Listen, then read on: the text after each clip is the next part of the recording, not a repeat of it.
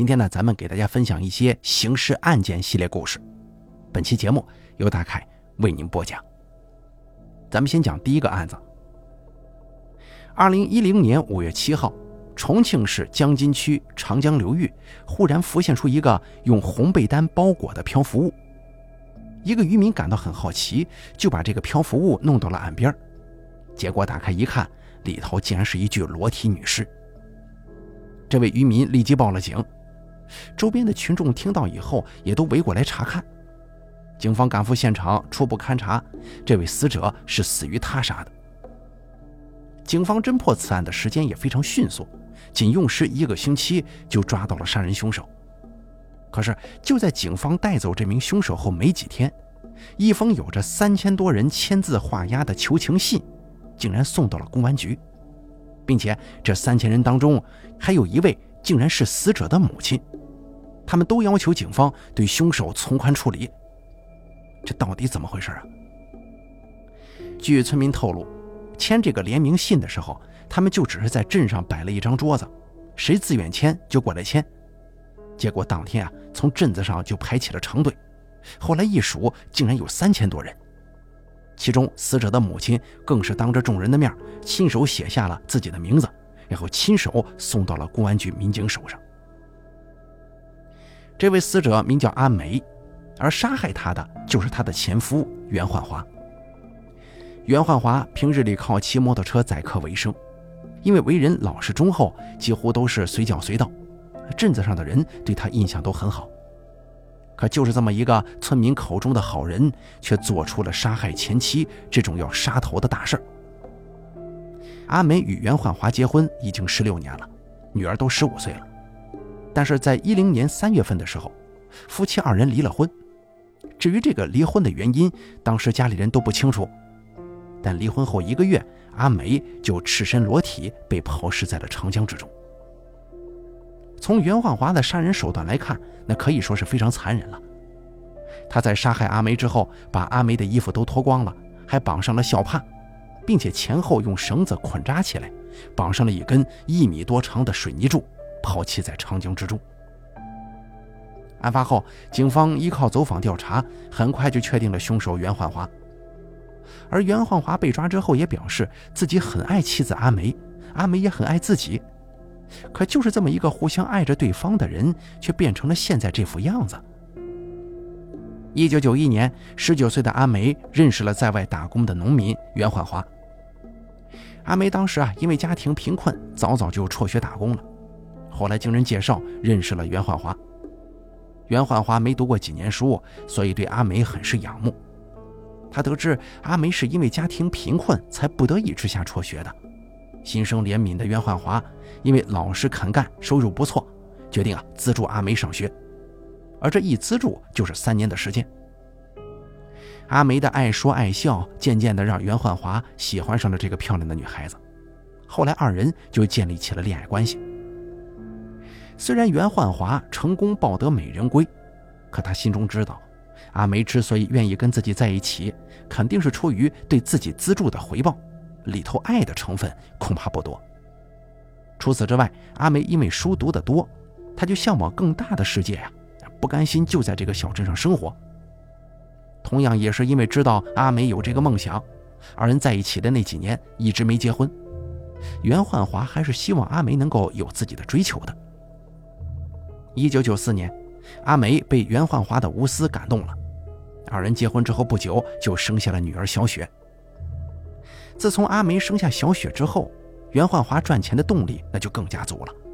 他不抽烟不喝酒，每天早出晚归的赚钱养家，尽量给妻女最好的生活。后来，袁焕华学了木匠手艺，也学会了开车。因为结婚的时候他是租的房子。他希望能够给妻女一套属于自己的房子。在经过了几年打拼之后，袁焕华用省吃俭用攒下的几万块，在镇上买了一套房子，并且为了方便照顾阿梅的父母，还在自家房子边上租了另一套房子呢。虽然袁焕华省吃俭用，可妻子阿梅花钱却大手大脚的。阿梅的工作是在红白喜事上唱曲子的。或许是因为这个工作的缘故，阿梅特别喜欢打扮，家里的衣柜里头挂满了她的种种衣服。除此之外，只要兜里还有点余钱，她就去打牌赌博，有的时候还玩得很上头，钱输完了就欠下，改日等袁焕华拿钱回来了再还。据袁焕华说，妻子阿梅输的钱都足够他们再买一套房子了。可即便是这样，袁焕华仍旧没有任何怨言，依旧早出晚归，拼命赚钱。夫妻感情还是保持的不错的，一家三口和和美美。可是，在零九年十一月份的时候，阿梅却忽然向袁焕华提出了离婚，这让袁焕华丈二的和尚摸不着头脑啊！对于阿梅这样的贤妻，袁焕华自然是舍不得的。可是大老粗袁焕华不知道。就在自己拼命赚钱养家的时候，妻子的作风却出现了问题。女儿小雪曾经亲眼看见妈妈跟一个道士去开了房，可是除了这位道士之外，警方在之后的调查中发现，跟阿梅有染的男人竟然多达几十个，并且丝毫不避讳有熟人看见他开房，就是玩明的了。后来啊，袁焕华也察觉到了这一点。并且在镇上拉活的时候啊，还亲眼看见妻子跟一个男人去旅店开房，但是袁焕华并没生气。等阿梅到家之后，他就告诉阿梅说：“阿梅，你比我有文化，但是你得想想自己做的对不对呀？想想咱闺女啊。”可即便是袁焕华的忍让，阿梅却不为所动，反而更加嚣张起来。袁焕华每日早出晚归的赚钱，阿梅依旧不满意。阿梅还不断的嫌弃袁焕华只会赚钱，别的啥也不会，生活上、情趣上的事情根本就不管。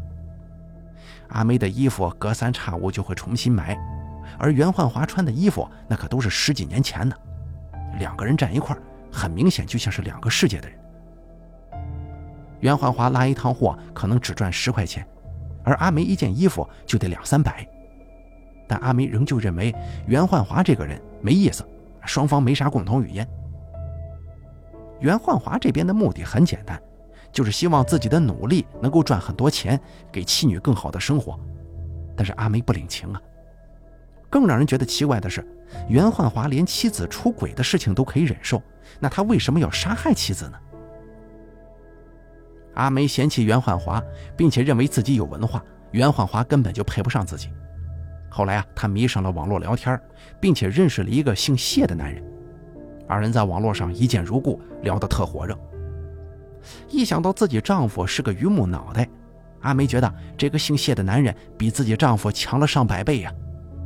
二人关系发展十分迅速，从网上聊天到线下见面，没过几天就聊到床上去了。阿梅的再次红杏出墙，让她更加看不上丈夫袁焕华了。之后坚决提出离婚。可即便如此，袁焕华还是为妻子辩解，他认为妻子只是沉迷网络无法脱身而已。可即便这样，后来在阿梅的强烈要求之下，这个窝囊的男人最终还是离婚了。按理来说，夫妻二人都已经到了离婚的地步，那自然没什么瓜葛呀。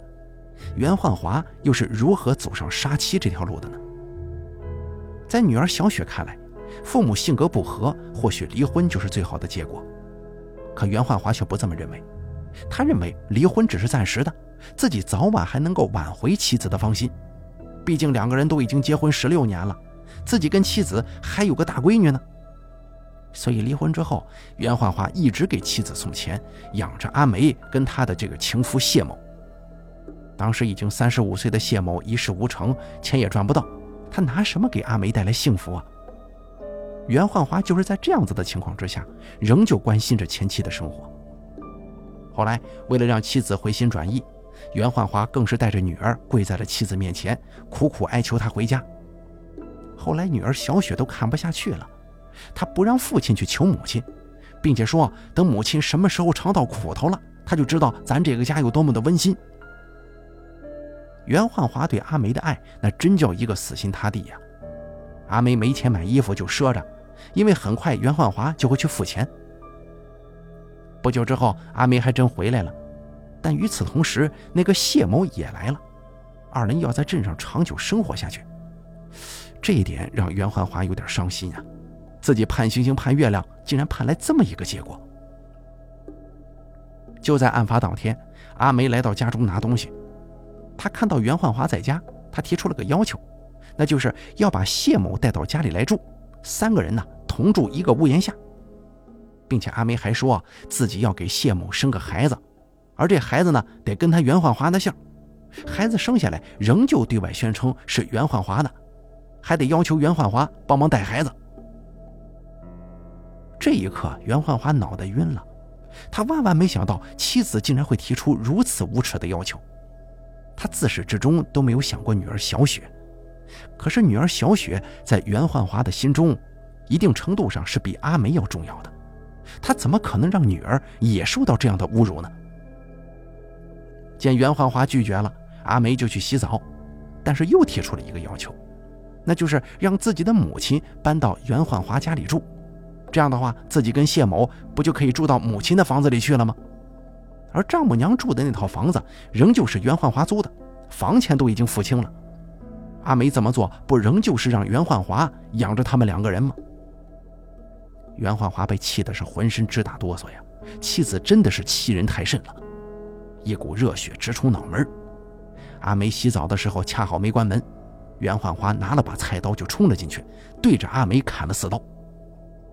阿梅的血被水流冲进了下水道，而看着倒在血泊中的妻子，袁焕华也害了怕了。他也没想到自己深爱的女人竟然死在了自己手上。之后，他就把尸体进行了处理，抛进了长江之中。杀人后，袁焕华没有进行自首，并且还有毁尸灭迹的行为，按理来说，这个就是死罪呀。在警方最初确认他就是杀人凶手，要带他走的时候，镇上有不少村民都围了出来，要跟警方理论，不让他们把袁焕华带走。但是在警方的劝说之下，袁焕华还是被带到了警局，并且交代了作案全过程。不久之后，那封三千多人的联名求情信就送到了公安局，并且阿梅的母亲还写下了谅解书。最后，经过法院审理。虽然袁焕华杀害了自己的妻子，但也是因为妻子有错在先，最终袁焕华被判处有期徒刑十二年。那接下来呢，咱们再给大家讲下一个刑事案件。二零二一年十二月十六号，黑龙江的天气异常寒冷，临近年关了，龙江县的村民们都在为新年做着准备。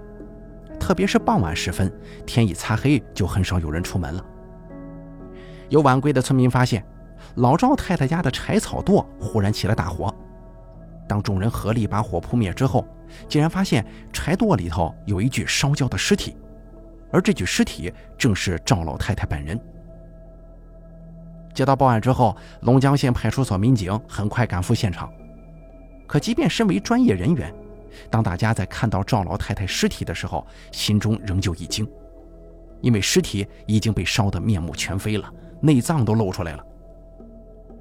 由于死者死因不明且死状惨烈，派出所民警赶紧上报龙江县刑警大队。随后，刑警会同技术人员对赵老太太的尸体进行了检验。尸检报告表明，死者舌骨骨折，口腔以及鼻腔内没有吸入性灰尘。因此可以断定，死者是先死亡后被人焚尸的。此外，刑警还在赵老太太家中的炕上找到一把带血的剪刀。经专案组分析之后，得出结论：此案断定为他杀。曾经这个小村庄，各家各户，不论是白天还是黑夜，都门不闭户，村民们之间也经常相互串门，走动频繁。可是杀人案一出，村民们开始人人自危了。甚至周边的村落也人心惶惶，妇女跟孩子都不敢独自出门。一位独居的六旬老太为何被如此残忍的杀害？难道是与人结怨，惨遭报复了吗？不过，这个仇杀的推断很快就被推翻了。赵老太太原名叫郭秀兰，因为夫家姓赵，所以大家都称呼她赵老太太。赵老太太今年六十二岁，育有一子三女。其中三个女儿都嫁到了邻村，儿子也去了北京打工。自从十年前老伴去世之后，赵老太太一直独居在村头的土房子里。警方从村民的口中了解到，赵老太太为人和善，平常里爱说爱笑。村民们每天放完牲口后，都爱去她家里坐坐，暖和暖和，从来没听说谁跟她结过怨。那既然不是仇杀，会不会是图财害命呢？可是这个猜测很快又被推翻了。警方对赵老太太的住所进行了查看，试图找出一些入室抢劫的痕迹，但是赵老太太家中并没有明显翻动的痕迹，而且听村民说，赵老太太家家庭条件并不好，日常生活很是拮据。那事实也的确如此。这个村子虽然不富有，但各家各户几乎都盖了砖房，只有赵老太太住的还是几十年前的土房子。就在案件一筹莫展的时候，进行尸检的技术人员给刑警提供了一项重要发现：赵老太太生前有被强奸的痕迹，由此案件被定性为奸情杀人。可是这位赵老太太长相一般，死前也已经六十二岁了。虽然村里有一些常来常往的老伙计们，但大家交往都很正常啊。可是既然与异性老人有过来往，就不免有些嫌疑。警方决定不放过任何蛛丝马迹，将村里的单身汉们列入了重点调查范围。通过挨家挨户的走访调查，两名牛倌成了警方的重点怀疑对象。他们都是从外地来打工的单身汉，专门给一家村民拾柴放牛。平日里二人少言寡语，跟村民的接触也不多，但他们总是会在放牛的时候去赵老太太家休息。尤其是当赵老太太出事之后，村民们向他们问及此事，他们也是支支吾吾的，似乎有所隐瞒。因此啊，警方觉得这两个人都非常可疑。可是，当警方对这两名牛倌进行排查的时候，却发现他们二人在案发期间都在山里放牛，根本没有作案时间。但是警方并非一无所获，虽然这两个牛倌没有作案条件，而当警方对他们工作的地方进行走访的时候，却意外的得到了一个重要线索。两名牛倌的雇主有个儿子，在案发时间段左右曾经去过赵老太太家里，而且直到现在还不知去向呢。牛倌雇主的儿子叫贾东东，今年二十三岁，还没成家。据了解，贾东东在十六岁的时候有过强奸未遂的前科，有前科劣迹，此时又去向不明，理所应当的，贾东东就成了本案的最大嫌疑人了。只有抓到贾东东，才判定他到底是不是本案凶手。通过对贾东东父母的一再审问，警方得知，贾东东在案发当天下午四点左右去过赵老太太家中，但是去做了什么，那就不得而知了。赵老太太出事后的当天，贾东东跟表哥一起去了齐齐哈尔火车站买了车票，说是准备去亲戚家串门。警方把案件的突破口放在了贾东东父母身上，希望他们能给儿子打电话，以确定贾东东现在的具体位置。可是贾东东的父母却说，儿子身上并没有带电话。不过言语之间啊，老两口的表现是很紧张的。正当警方准备继续劝说的时候，一部卷在棉被间的手机隐隐震动了起来，可是老两口却并不急于接电话。他们这个反常行为引起了警方的警觉。当电话震动停止后，警方以配合调查为由检查了这部手机，发现里面有个未知的号码，在案发的这一天频繁地给贾东东的父母打电话。见事情已然败露，贾东东的父亲也不再隐瞒了。说这个未知号码就是儿子的新手机号。随后，警方就让贾东东的父亲给其打电话，让贾东东回到本县的一个亲戚家中等待消息。十二月十七号凌晨，也就是在案发的九个小时后，贾东东跟他的哥们一进家门，就被提前埋伏的警方给直接抓住了。审讯中，贾东东承认，案发当天他去过赵老太太家，原本只是想去看电视的。因为他家刚装修完，还没有来得及安装电视。之所以想去赵老太太家看电视，是因为那天他的父亲骂了他。他一气之下，拎着放牛的鞭子跑去了赵老太太家。而后呢，贾东东也很快就承认了杀害并焚尸赵老太太的过程，但是却矢口否认对赵老太太实施过强奸。而他杀人的理由也十分荒诞。贾东东说，他跟赵老太太争夺电视遥控器的时候发生了争端，自己是不小心把人给杀死的。因为抢遥控器而引发杀机，这样的理由，警方并不相信，只觉得贾东东肯定没有供述实情。可是除此之外，贾东东什么也不承认，什么也不再说了。但是后来呀，警方在贾东东已有的供词里发现了一些端倪。贾东东在赵老太太家中，因为看电视发生争执，并进行撕扯。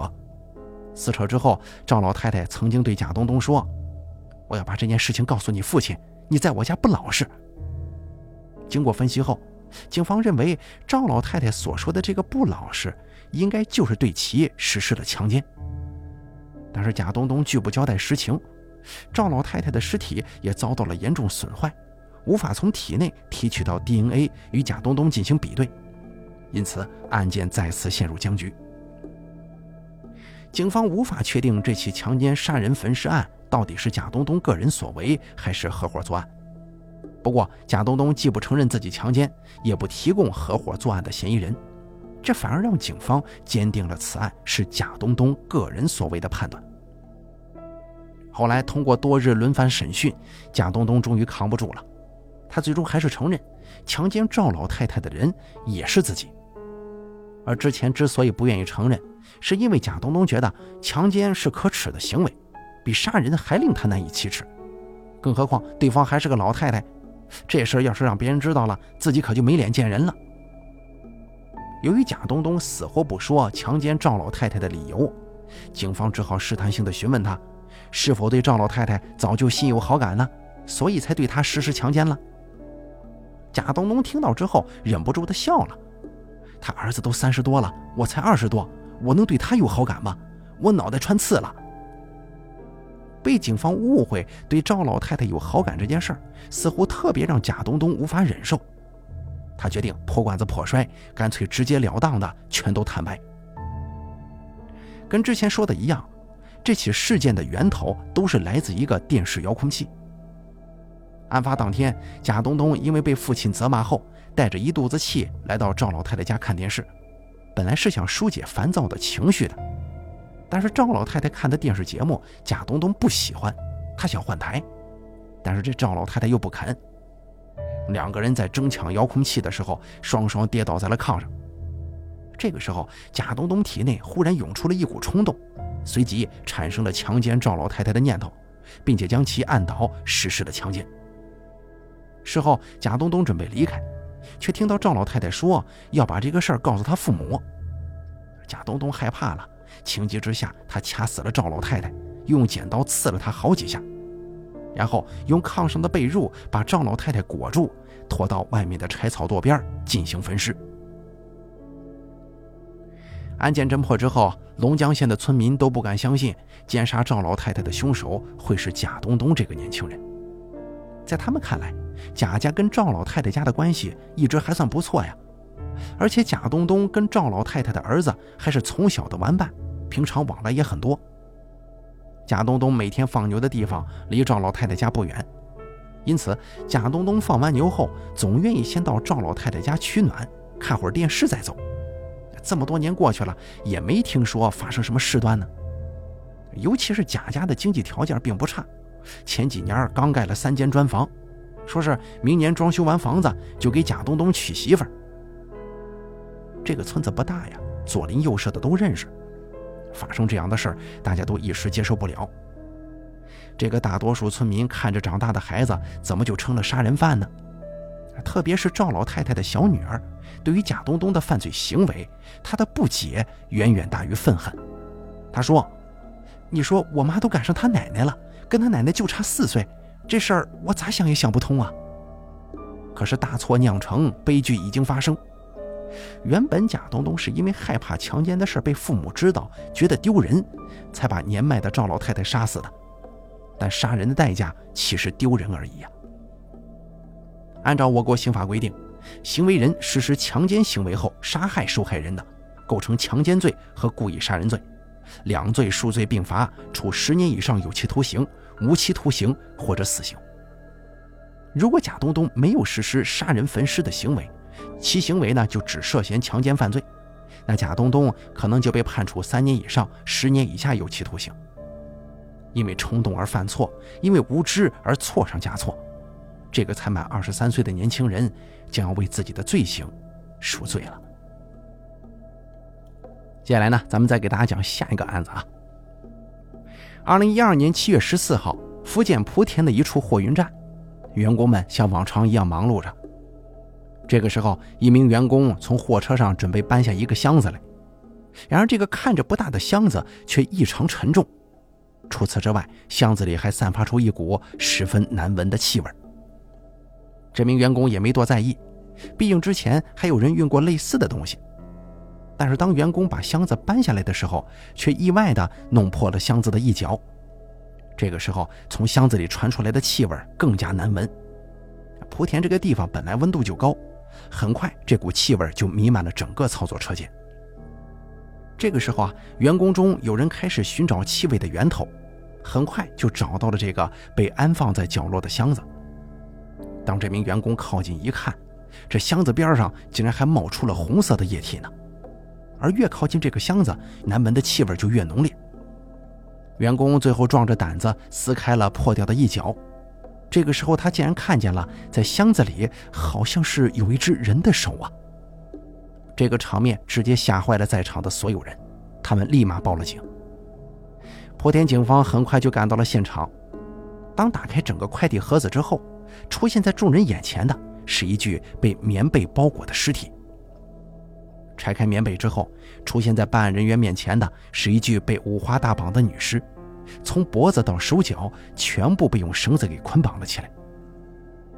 侦查员认为，尸体的这种捆绑方式似乎有点专业，很像是专业打包裹的。除此之外，在包裹当中竟然还摆放着两把崭新的菜刀。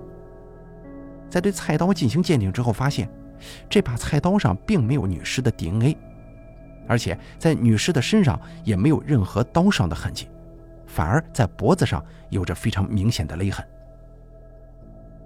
两把崭新的菜刀为何会出现在这具尸体边上呢？这个让侦查员张鹏摸不着头脑。专业的捆扎。没有关系的菜刀，究竟这个女士在生前经历了什么？杀人者又想要干什么呢？七月的莆田早已进入了夏天，但是面对这样一具没有来历的尸体，侦查员们感觉到阵阵凉意。之后，经过对快递盒上的货单进行排查，发现这件快递的发货地址就在福建的福安。货物的转运过程逐渐明朗。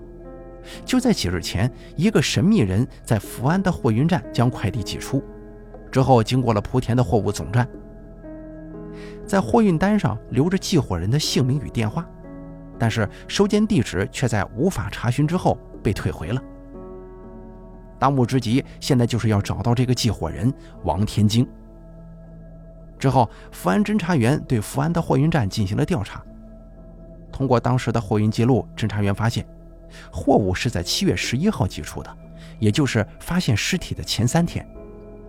此外，在对当天的监控记录进行排查的时候，发现，在货物登记的时间点上出现了一个下身穿着短裤、上身穿着短袖衬衣、身高在一米七左右的男子。从监控上面还能够清楚地看到，该名男子体态比较肥胖，头发也比较长。根据货运站工作人员回忆。这名男子当时讲的并不是福安方言，而是普通话，口音也不像当地人。根据监控显示，早上九点五十分，该名男子匆匆忙忙地走进了货运站，当时手上并没携带任何东西。走进货运大厅之后，男子徘徊张望了几分钟之后就离开了。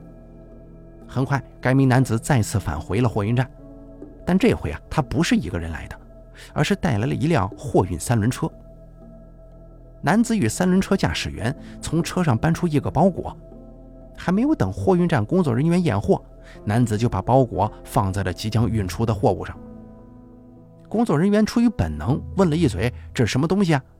男子表示：“里头装的都是五金。”工作人员于是跟男子一起把货物过了秤，看着包裹严实的货物，再加上感受到很重的重量，工作人员也就相信了该男子所说的里头装的是五金这个事儿。在收取了快递费之后，并没有对货物中的东西产生疑问。可经过调查之后，民警发现，该男子寄件用的名字其实是个假名字，而他邮寄的目的地竟然也是虚构的。所以，货运站的线索到这就停止了。而在三天前，福安这边接到的失踪报警总共有三个人，而其中一个人名叫陈丽丽。侦查员通过技术比对，发现这名死者就是失踪三天的陈丽丽。之后，侦查员找到了陈丽丽的儿子。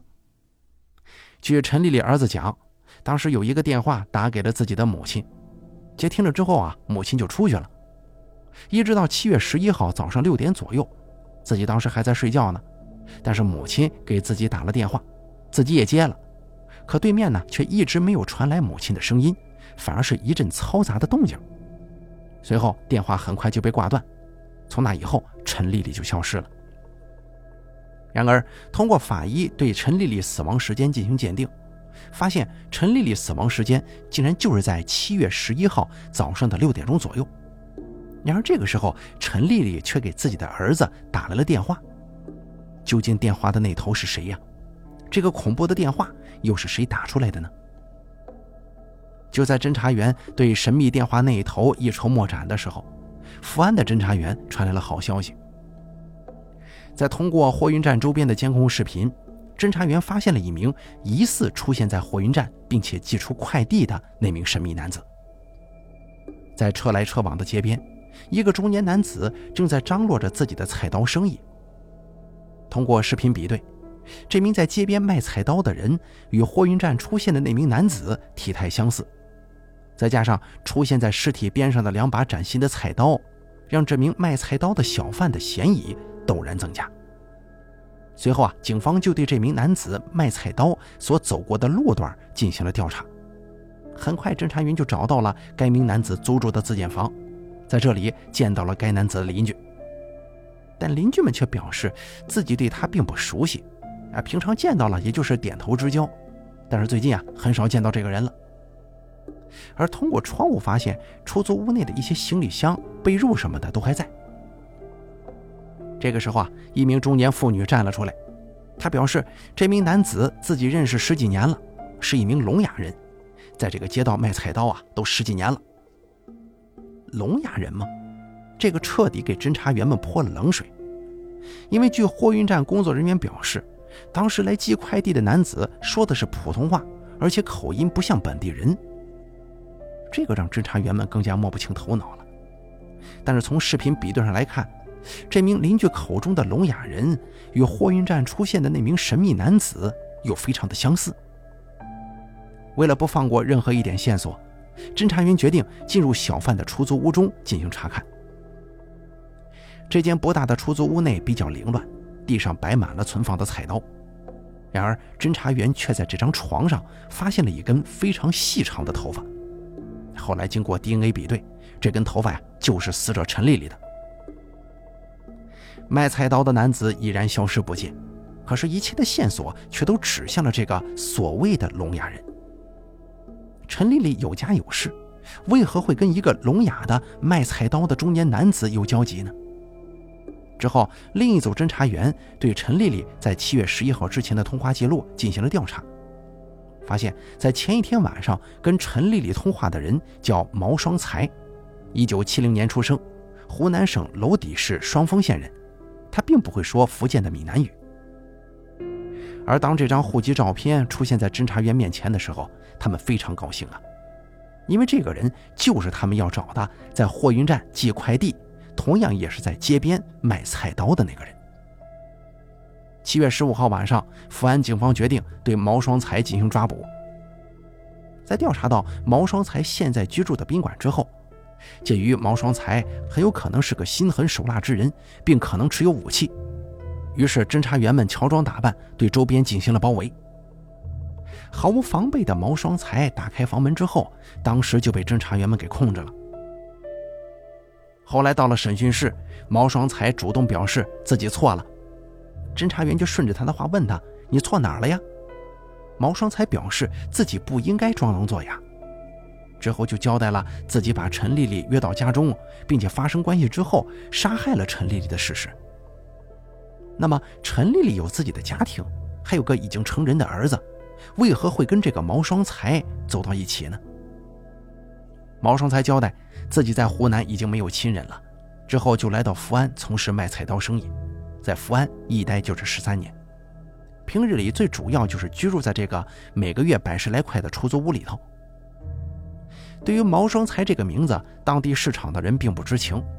但是在市场上那个卖菜刀的聋哑人，当地人却是一清二楚。在福安的十三年里，毛双才为了博取周边人的同情，也为了让生意能够好做一点竟然开始装聋作哑了。之后从没有主动与别人搭话，因为大家都知道他是聋哑人嘛。而这个毛双才也适应了自己这个装聋作哑，这十三年里头，竟然没有人发现他根本就不聋不哑这个事儿。卖刀的生意虽然并不好，但是生活风平浪静啊。直到他遇见了陈丽丽，原本平静的生活掀起了轩然大波。一直以来，毛双才都是一个人生活的，在福安的十几年里，他每天的生活就是卖刀、赚钱、吃饭、睡觉。十几年过去了，他都不知道福安这个地方哪里是好玩的。一直到二零一二年春节，毛双才在路边看花鼓戏。这个时候，陈丽丽主动搭讪毛双才，表示可以带他去福安玩更好玩的。在福安十几年，毛双才还没有真的去仔细看过福安呢，就答应了。可是陈丽丽并不是带毛双才出去看什么好玩的，而是把毛双才领进了宾馆。之后，毛双才才了解到陈丽丽隐藏在背后的职业。也正是因为遇见了陈丽丽之后。一直单身的毛双才竟然开始希望有一个自己的家。二零一二年端午节过后，七月十号，毛双才主动约陈丽丽出来喝酒吃饭。酒足饭饱之后，二人去了公园闲逛，在这里两个人再次达成了交易：毛双才出七百块，陈丽丽陪他到第二天八点。可是到了第二天早上五点钟，陈丽丽就起床准备离开。被吵醒的毛双才拉了一把陈丽丽，并且表示陈丽丽有点过分了，说好的八点才离开吗？之后陈丽丽就对毛双才破口大骂，被激怒的毛双才则威胁陈丽丽说要砍死他。在对骂当中，陈丽丽更是威胁毛双才，表示要把他装聋作哑的事情给捅出去，断了他的财路。毛双才一度以为自己在陈丽丽这儿遇到了感情的慰藉。然而，看到刚刚还柔情似水的女人，竟然说翻脸就翻脸了，失落的毛双才感觉到了恐惧。在福安街道当了十几年的哑巴，如果陈丽丽把这事儿给说出去的话，自己真的是既断了财路又丢了人呢。于是，他就跪在陈丽丽面前，祈求她不要把自己的秘密说出去。然而，面对软弱的毛双才，陈丽丽得寸进尺，对毛双才进行了殴打。而毛双才也顺势把陈丽丽的一只手给锁住了。这个时候，陈丽丽威胁毛双才说：“自己出去陪别人睡几晚上，叫人砍死你。”这时的毛双才已经被愤怒冲昏了头脑。之后，他掐住了陈丽丽的脖子，并且顺势拿出一根绳子，把陈丽丽五花大绑了起来。陈丽丽最后因为窒息死亡了。毛双才非常的恐慌啊！于是用棉被把陈丽丽包裹起来，塞进了快递箱中。之后，因为害怕陈丽丽的冤魂找自己索命，毛双才按照家乡的规矩，将两把崭新的菜刀一同塞进了棉被之中。平日里自己卖的刀都是通过邮寄从湖南老家寄过来的，于是慌乱的毛双才就想出了将陈丽丽的尸体通过邮寄的方式送得越远越好。但慌乱之中，毛双才碰到了陈丽丽的手机，之后就在早上六点钟左右把电话打给了陈丽丽的儿子。之后，他把尸体送到了货运站，只是没想到货物被退回了，并且仅在短短几天之后，自己就被抓了。从小就是孤儿的毛双才，在自己人到中年，以为遇上了爱情，然而这段只有几个月的爱情，却是建立在金钱之上的。陈丽丽，她怎么也没想到，自己竟然倒在了这个装了十三年聋哑人的憨厚老实人手中啊。好了，咱们本期刑事案件故事就给大家讲到这儿了，感谢您的收听，咱们下期节目不见不散。